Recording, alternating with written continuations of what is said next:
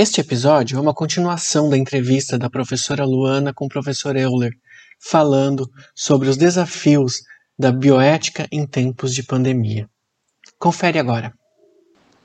E qual seria o papel da bioética frente aos desafios colocados pela pandemia? Muito bem, é, professora Luana. É, eu falo como professor de bioética do curso de medicina da Univille, bem como como membro do comitê de ética é, em hospital. Nesse contexto, é, a contribuição da bioética é trabalhar questões da humani de humanização. Só que humanização tornou-se uma palavra amorfa, genérica e sem potência do seu real significado, embora seja uma palavra central. Banalizou-se a palavra humanização. Mas eu gostaria de faz, trazer algumas reflexões a respeito dessa questão da humanização. A partir da visão de que o ser humano precisa ser percebido em sua dignidade, faz-se necessário tratar de questões voltadas a humanização. Isso é algo que eu trabalho especialmente nas aulas de bioética. Nesse processo, buscamos encontrar perspectivas humanizantes é, para as práticas médicas.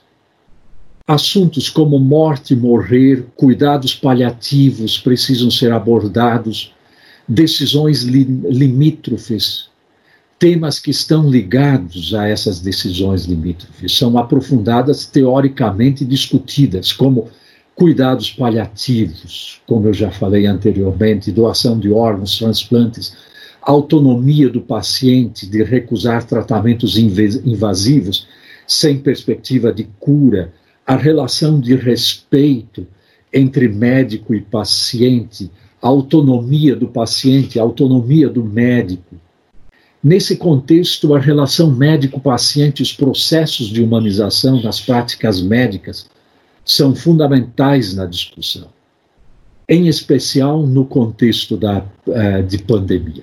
Os assuntos da bioética não deveriam focar somente a doença, mas as dinâmicas médicas voltadas à dignidade da pessoa e ao desenvolvimento de uma sensibilidade que enxergue o paciente como pessoa, com suas necessidades e fragilidades no momento da doença.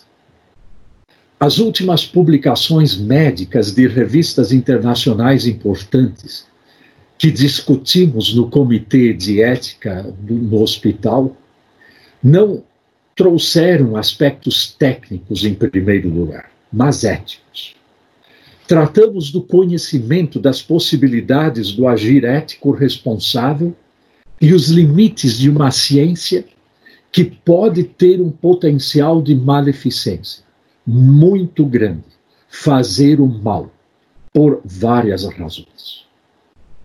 Como professor de bioética, a necessidade de um, de um futuro médico perceber-se como um ser humano no processo com outros seres humanos, que por acaso estão doentes não é a doença que os faz humanos, mas são humanos com suas histórias, suas dores, suas expectativas, seus medos e também seus dramas familiares.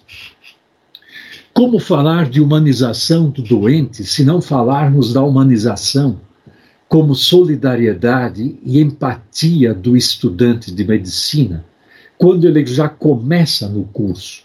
Para que ele perceba que a pessoa doente e seu familiar estão preocupados com a família que depende de seu salário. Estão preocupados com seus filhos, que estão desamparados de cuidado. Essa pessoa é primeiramente pessoa que por acaso é alguém doente. Do modo como um doente é pessoa, um médico precisa ser visto, também ele como pessoa. Assim, os médicos não são seres humanos por serem médicos, mas são seres humanos mesmo não sendo médicos, e que estão na mesma condição, ou seja, na condição de humanos com aqueles que não são médicos. Percebe-se assim que a condição humana é de fragilidade, tanto para os médicos como para as pessoas doentes. Médicos precisam ter consciência que são pessoas mortais. São aqueles que vão morrer depois de seus pacientes. Médicos são aqueles que ajudam outros que vão morrer antes. Sobre esses assuntos, conversamos com alunos da medicina que, em sua maioria, segundo os estudos publicados, vivem um conflito pessoal muito grande. Pois o deslumbramento no segundo ano do, do curso de medicina, é, com os estudos cessou, angústia de não saber o suficiente se instalou e a sensação de incerteza e a expectativa de ser um bom médico tomam conta. As aulas de bioética não tratam somente de questões conceituais e práticas da medicina, mas abordam questões relevantes para a vida pessoal do estudante. Procuramos estabelecer a conexão entre o teórico e o prático, a busca do sentido das coisas, a relevância prática, a dignidade e a mortalidade humanas. Por quê? Isso porque, na concepção da medicina moderna, ela, na verdade, foi construída a partir das referências mecânicas e hidráulicas é, da ciência moderna.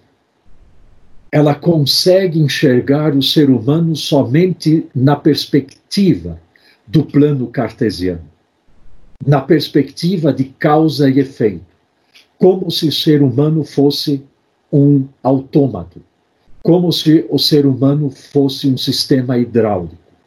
Não consegue enxergar o ser humano na sua perspectiva mais abrangente, no sentido das coisas, na perspectiva de que existe interioridade no outro. Ele é visto na sua relação entre sujeito e objeto. O sujeito que sabe porque quem sabe tem o poder, e ele então é o sujeito, e o objeto é o paciente. Por isso ele está paciente, passivo, mas de resgatar a dimensão de que o médico é um sujeito e o paciente é um sujeito também. E há relação entre dois sujeitos. São relações de alteridade a alteridade o outro, que, me, que também conversa comigo, que também tem conhecimento. Tem o seu conhecimento empírico que precisa ser ouvido, a quem eu preciso é, prestar atenção. Não virar as costas para o paciente e colocar os meus olhos sobre o computador, de costas para o paciente, com os olhos fitos nos aparelhos que são importantes, mas de costas para o paciente, mas sem enxergar que há uma relação de alteridade significa face a face. Quando eu enxergo o outro face a face, eu também vou reconhecer o outro, dar a ele o direito de ser sujeito, porque ele é sujeito em si mesmo. E é nessa relação é nessa fo força do diálogo que acontece esse processo de humanização. Em levar o outro a sério, em levar o outro é, é, sob a perspectiva do respeito e sob a perspectiva do outro como alteridade, como aquele que constrói história, ele vem para mim como médico, como um ser histórico, como um, um, um ser é cheio de significado. E isto seria, então, faria parte desse processo de humanização. Professor, e na sua opinião, qual seria uma forma de acolhimento dos profissionais de saúde envolvidos diretamente na assistência e no enfrentamento das questões de vida e de morte agravados pela pandemia de Covid-19? Então, é, é uma pergunta que nos leva a conflitos de ordem ética e antropológica, no meu ver. A pergunta é em que medida todos esses cenários e atores, não é?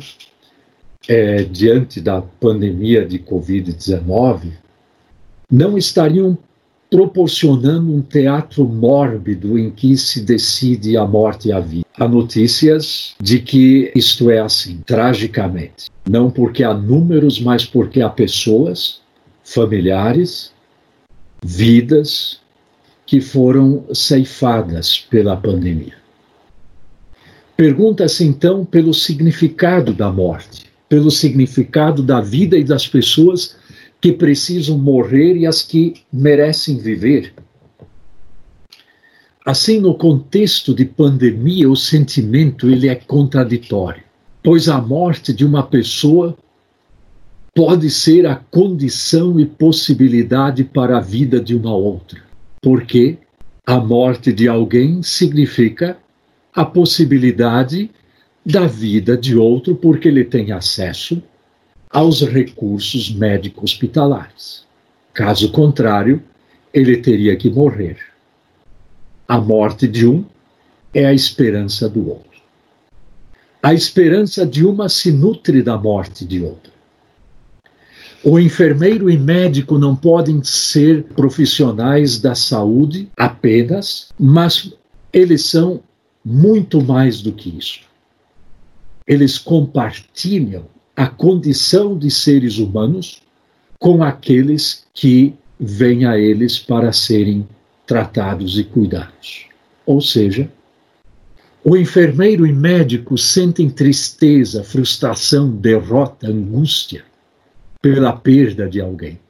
O que fazer com a morte dos outros? A morte do outro é um prenúncio da minha própria. A visão de que a morte é algo natural é a tentativa de desenvolver mecanismos para se conviver com a morte. Segundo estudos, a aparente frieza é uma couraça para que a atividade dos enfermeiros e médicos seja possível, em especial dos enfermeiros, porque são eles que lá estão todos os dias, o dia todo. Enfermeiros e enfermeiras são os grandes protagonistas, mas são protagonistas em grande medida esquecidos, ignorados e negligenciados e que ficam na solidão do sofrimento. Além da atividade gratificante do trabalho, por exemplo, em uma UTI, também não se sabe se as expectativas de qualidade de vida esperados de fato serão experimentados pelo beneficiário. Não há total neutralidade do profissional diante do corpo morto. Ele não consegue ficar neutro. O conflito entre esperança e sofrimento, entre morte e vida, em um mesmo espaço. Há estudos que apontam para os enfermeiros que sentem a necessidade de suporte emocional em função dessa contradição. Quem cuida dos profissionais no seu conflito ético? Quem cuida deles nessa experiência diária dilacerante, diante da esperança e da morte, diante do sofrimento e da alegria vivida ao mesmo tempo. A compreensão de que a, é, que a ciência moderna tem do ser humano é uma compreensão mecânica. E isso é visto em analogia ao funcionamento de uma máquina, como eu disse anteriormente já. E assim a doença é vista como um defeito de uma dessas peças que deve ser consertada, e a morte é a quebra do sistema de peças que não pode mais ser reparado. Será que o conceito de utilidade do ser humano favorece uma ética da solidariedade? De fato, penso que não precisam ser excludentes. É importante ter em mente que o amor, a intimidade e os relacionamentos são fundamentais para o processo da saúde e do cuidado. Nos relacionamentos e nas dinâmicas humanas, em situações limítrofes de vida e de morte, é fundamental que o profissional se saiba aceito, pois a família da pessoa entubada experimenta a realidade de compaixão e misericórdia. A compaixão expressa por atos solidários que fortalecem os vínculos afetivos é profundamente terapêutica. No processo do cuidado, é necessário enxergar as famílias e o doente pelos olhos do coração, pelos gestos solidários que somente o espírito de finesse, como Blaise Pascal gostava de dizer, em contraposição a, a René Descartes, que falava do espírito de geometria. Os olhos do coração enxergam realidades que os olhos da razão de Descartes e os olhos da geometria não conseguem ver. Assim, o cuidado recobra a conexão interior numa experiência de sentido da morte e da finitude humana. Há necessidade de ressignificar os sentimentos dos enfermeiros e dos médicos diante da morte. Aqui entra o poder médico, ou melhor, o uso dos poderes atribuídos aos médicos e suas possíveis vaidades pessoais as vaidades de alguém empoderado pela sociedade. As vaidades dos diferentes profissionais precisam ser canalizadas para os interesses dos pacientes e da família daquele que é o fragilizado pela doença. Diante da morte do outro, que é o anúncio da minha própria, as vaidades são relativizadas, ou deveriam ser relativizadas o poder disputado entre os profissionais da saúde é relativizado pelos interesses e pelo bem dos pacientes. Todos estão inseridos em um projeto maior, que é o bem do paciente e a solidariedade com as famílias. O estresse e o poder são compartilhados. O estresse dos envolvidos na dinâmica no leito de UTI não é somente físico, mas pode ser de relacionamentos Pois alguém pode estar fisicamente bem, mas pode estar profundamente doente por causa de seus sentimentos de tristeza, o cansaço, esgotamento, relacionamentos perturbados, obstruídos ou destruídos. Na verdade, o que para a ciência cartesiana não pode ser medido não existe. O sofrimento pode ser medido? Não. Mas o sofrimento é real. É tão real quanto a dor que pode ser medida, sim. Ela pode ser tratada, medicalizada. O sofrimento não. Mesmo assim, o sofrimento é tão real quanto. A ciência real é somente aquilo que pode ser medido, aprendemos de Descartes. Tudo que é submetido ao critério mecânico de tempo, objeto e espaços absolutos só que a vida humana, ela não consegue ser abarcada, presa nos conceitos de tempo, objeto e espaço absolutos.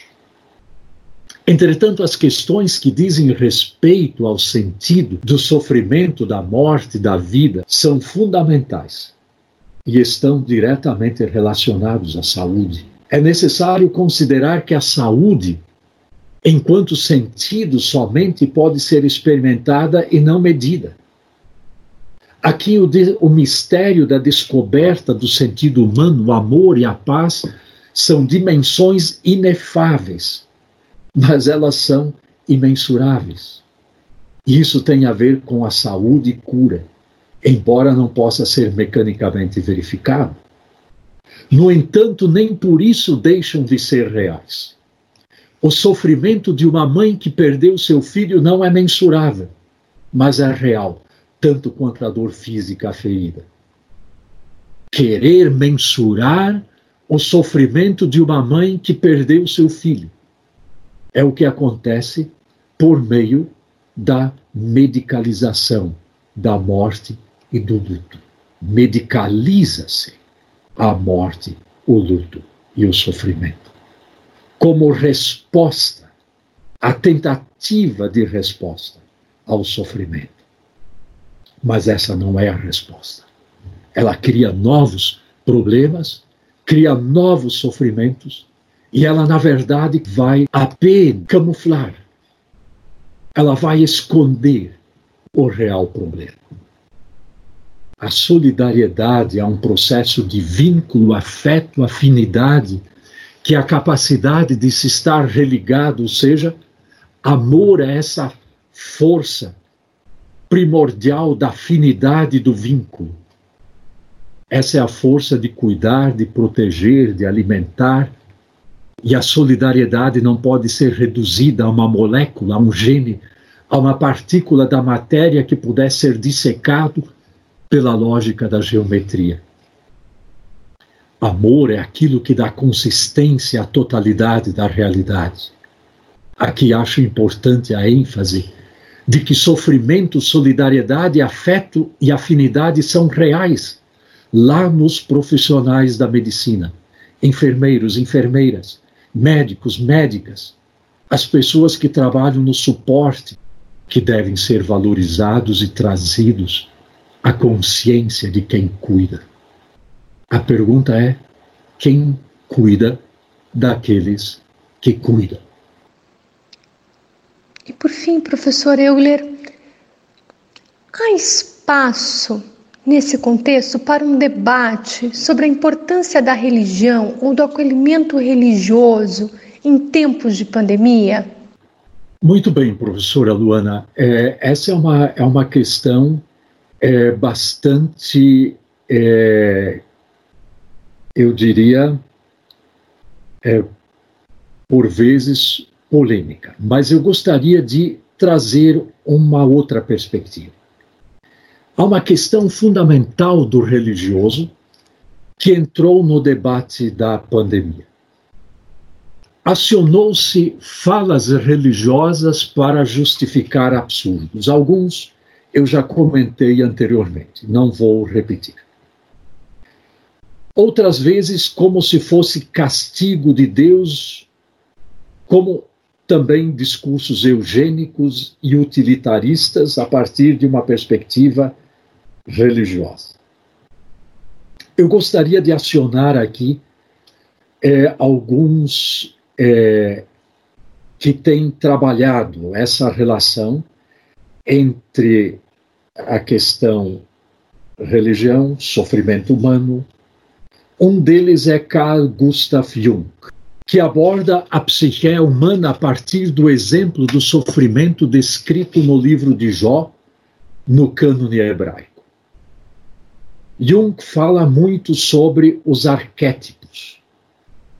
E ele fala no livro de Jó de uma forma interessantíssima, que esse livro se chama, essa obra se chama Resposta a Jó. Especialmente o sofrimento onde, se, onde Jó percebe a situação de sofrimento absoluto, de sofrimento físico absurdo, de sofrimento pessoal, emocional e de sofrimento social, onde todos o abandonam. É o abandono de Deus e é o abandono dos seres humanos, todos os mais próximos até. A medicina secularizada trabalha com o simbólico da punição muito mais do que imaginamos. Não somente em muitas interpretações religiosas. O doente seria visto como infrator. Desse modo, é muito comum a ideia da doença como castigo, inclusive na medicina como punição aos excessos cometidos ou à negligência do paciente, o paciente que come demais, que come de menos, que toma demais, que toma de menos, tudo isto tem a sua punição, a doença. Se ele não obedecer os cânones médicos, a punição virá e o juízo final também. Isso, é, isso é uma visão muito é, frequente na medicina moderna. O filósofo Gianni Vattimo ele vai dizer que, na verdade, nós devemos partir da visão da kenosis. Por isso a filosofia do Gianni Vattimo, ela é fundamentada na carta do apóstolo Paulo aos Filipenses, capítulo 2, onde fala de que, que Cristo, que Jesus se humilhou, ele assumiu a kenosis. Por isto, a filosofia de Vivátimo se chama filosofia da kenosis, ou seja, da humilhação. Ele vai chamar isto é a filosofia fraca, porque Deus se fez fraco e entrou na fragilidade humana. A kenosis, a humilhação, foi tão radical que Jesus sofreu todos os sofrimentos, incluindo a morte. Para a metafísica grega, na época de Jesus, Deus não pode sofrer, pois um Deus que sofre não é verdadeiramente Deus. É importante observar que, para os evangelhos, que Deus, que é o Pai de Jesus Cristo, não é um ser apático, distante da dor humana, mas o pai sofre junto com o filho, ele é simpático. A palavra simpático vem de patos, patos é sofrer, sim é junto com, sofre junto com o sofrimento alheio. E Deus assume o sofrimento na cruz e, e assumiu o destino da humanidade. Essa é a base para a filosofia é, de Vatima. Por isto, não há justiça retributiva, mas justiça distributiva. Não há justiça retributiva que a pandemia é castigo, mas a justiça distributiva, que é a justiça da misericórdia, do perdão, da tolerância diante do ódio. Aqueles que são tidos como os que não são, não têm valor, eles são honrados eles são dignificados. Os que são considerados como os não são, na filosofia grega, os não ontológicos, os não ônticos, têm dignidade.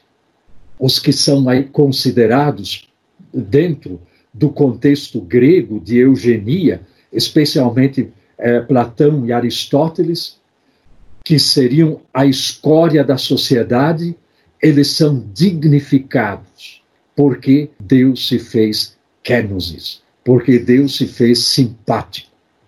Por isso, acolhimento pelo perdão e pela misericórdia. Segundo Derrida, um texto muito interessante, O século e o perdão, é, é significativo esse, esse texto. Derrida diz a visão de crime contra a humanidade assumida pela ONU tem por pano de fundo o Deus-homem e o homem feito Deus por Deus, e que a morte do homem e a morte do Deus-homem denunciam o mesmo crime. Derrida está falando do perdão incondicional diante da culpa irreversível. Quando há culpa irreversível, existiria ainda perdão incondicional? E ele diz sim. O crime a visão de crime contra a humanidade que a ONU assumiu. Ali está o pano de fundo. É a kenosis, é a humilhação para a realidade humana nos seus conflitos, na sua tragédia, na sua miséria, na sua perversidade, na sua dor. Por isto, todos eles são iguais. Na tragédia, no sofrimento, e isso nós vemos agora é, é, com o coronavírus. Todos somos iguais. Por isso, a esperança de que o mal não domina o mundo, mesmo que as evidências muitas vezes parecem contrárias. A partir da frase de Derrida, da reconciliação política e pessoal a partir da morte do homem e do Deus homem e da kenosis, como Vátimo interpreta, os evangelhos é que o sofrimento tem um caráter pedagógico de humanizar. A brutalização, como estamos vendo hoje na fala de muitos políticos e também da população, lamentavelmente, é a perda da perspectiva da simpatia, do simpatos com o outro. A experiência de ser amado é extremamente benéfica, pois coloca as condições para tolerar e suportar experiências negativas, bem como torna possível aceitar as próprias imperfeições estéticas, enxergar de forma correta a estética imposta pelo mercado. Não é pela estética. Também aqueles que sofrem, também aqueles que estão na situação de extrema dor, de extremo sofrimento, que estão marcados pela dor e pelo sofrimento, e que, sob a perspectiva da estética do mercado, nada têm a mostrar. Estes são dignos e precisam ser acolhidos. Todos devem ser acolhidos, sem exceção. Todos. É necessário, com isso, resgatar a visão de que a cura pelas palavras desenvolvidas, também pelo conselheiro espiritual, o capelão hospitalar, o médico que tem uma boa palavra, o enfermeiro, a enfermeira que tem uma boa palavra, que eles também recebam uma boa palavra, tem a mesma importância que a cura pelas mãos. A cura pelas palavras e a cura pelas mãos. Desenvolvida pelo conhecimento técnico do médico e a cura pelas palavras, pela sabedoria. O conhecimento e a sabedoria se unem. Nem sempre conhecimento e sabedoria se unem. Muitas vezes o conhecimento é irmão siamês da estupidez. Aqui conhecimento e sabedoria se unem. A cura pelas palavras e a cura pelas mãos. E o conhecimento pela sabedoria é saber que o médico não precisa ser Deus e nem se arrogar o lugar de Deus.